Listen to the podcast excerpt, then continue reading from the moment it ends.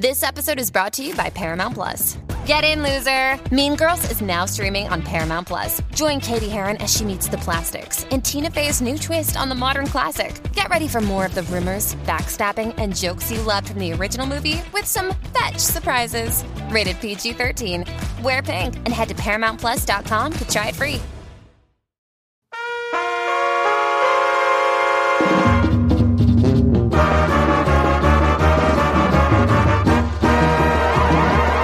Qué bonito siento, qué bonito día, escuchando siempre toda la alegría del chiquilín.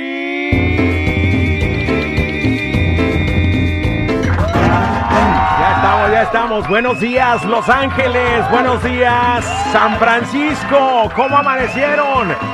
Es mitad de mes, 15 de noviembre. Saludos a todos los que cumplieron años. Cumplen años el día de hoy. Felicidades. Invítenos al pastel.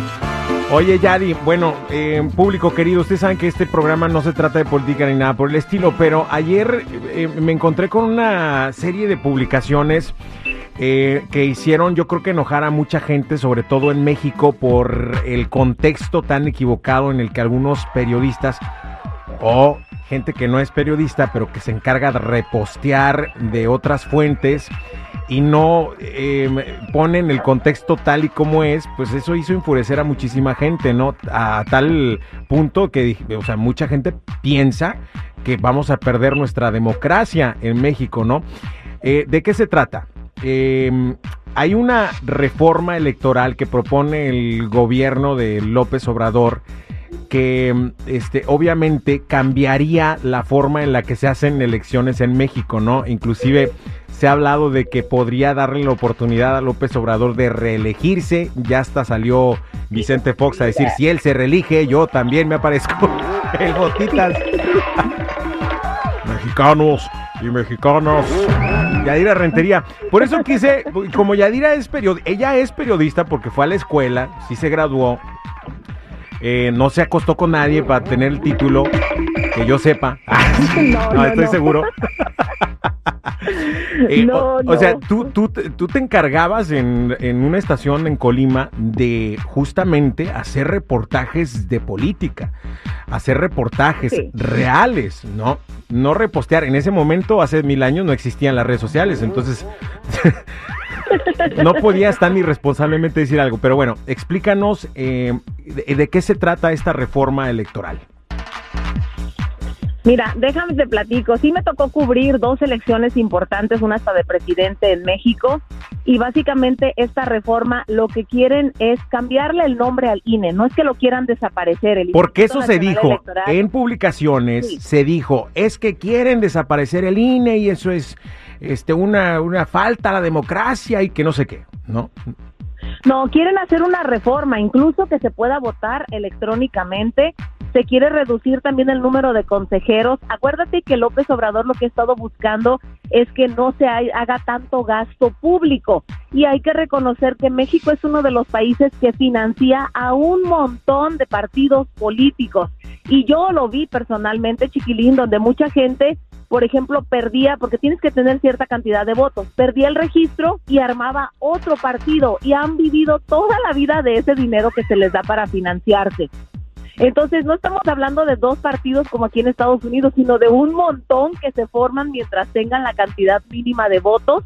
También se quiere reducir el número de diputados. Acuérdate que México también escoge plurinominales gente que nadie la votó, que nadie la puso ahí, pero que como son amigos o compadres de gente de, de los partidos políticos y que anduvo ayudando, Pluri- pues les dan como ese Eh, regalito. Descifremos esa palabra tan elegantiosa de plurinominales, o sea, que un grupo de gente dentro de los mismos del, del mismo senado elige a esa persona por compadrazgo, porque es el cuñado, porque no tiene nada que hacer, porque mira, está rascándose Por en la casa. tú, tú eres candidato, tú eres Ajá. candidato, digamos, del PRI, vamos a ponerte, ¿no? Entonces tú vas y pides el voto a la gente, la gente tiene que votar por ti, si no te dan el voto, tú no ganas. Ajá. Pero hay un grupito, digamos que porque tuviste tantos votos te dejan tener unos 10 a ti, otros 5 al que tuvo menos, que puedes elegir de tu mismo partido, que no van a pasar por un proceso de votación y que van a llegar a ese lugar bien cómodamente y mientras otros sí estuvieron participando en votaciones, yendo a mítines, exponiendo qué es lo que iban a hacer. Entonces, como que no es justo. Aparte de que se llevan un montón de dinero sin hacer nada. Ejemplo de los plurin... que ganar. Ejemplo de los plurinominales son algunos o muchos actores que luego los ven. Ah, como es diputado. ¿Cómo que de Carmen Salinas? ¿Cómo llegó este ahí? En paz descanse. Exacto. ¿Cómo? Exacto. ¿Cómo llegaron ahí? No, nadie votó por ellos. Entonces lo que se pretende cambiar con esta reforma es que eh, los em, eh, senadores y diputados ahora sean elegidos democráticamente por el pueblo y no que alguien los ponga ahí porque son compadres. Eso es lo que se pretende cambiar, correcto. una de las cosas. Exactamente. Exacto, eso sería una de las cosas. Quitar también el número de senadores que están actualmente, te digo, el voto electrónico que en México no aparece y también pues hacerlo digamos más democrático porque mucha gente no está conforme pero por otro lado yo también conocí gente del INE que era muy honesta y que normalmente no estaba vinculado, no estaban metidos con ningún partido apoyando a nadie, entonces pues ahí tiene que haber una consulta en el pueblo, que la gente decida a final de cuentas qué es lo que quiere hacer.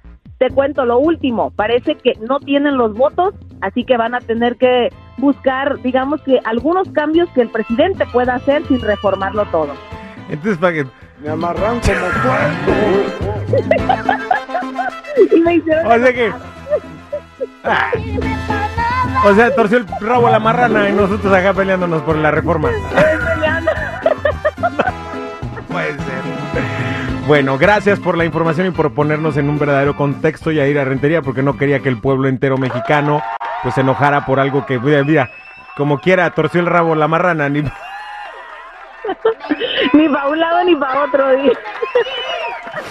Gracias, Jair, cuídate mucho. Que la pases bien. ¿A qué huele, compa? Aquí huele a chiquilín.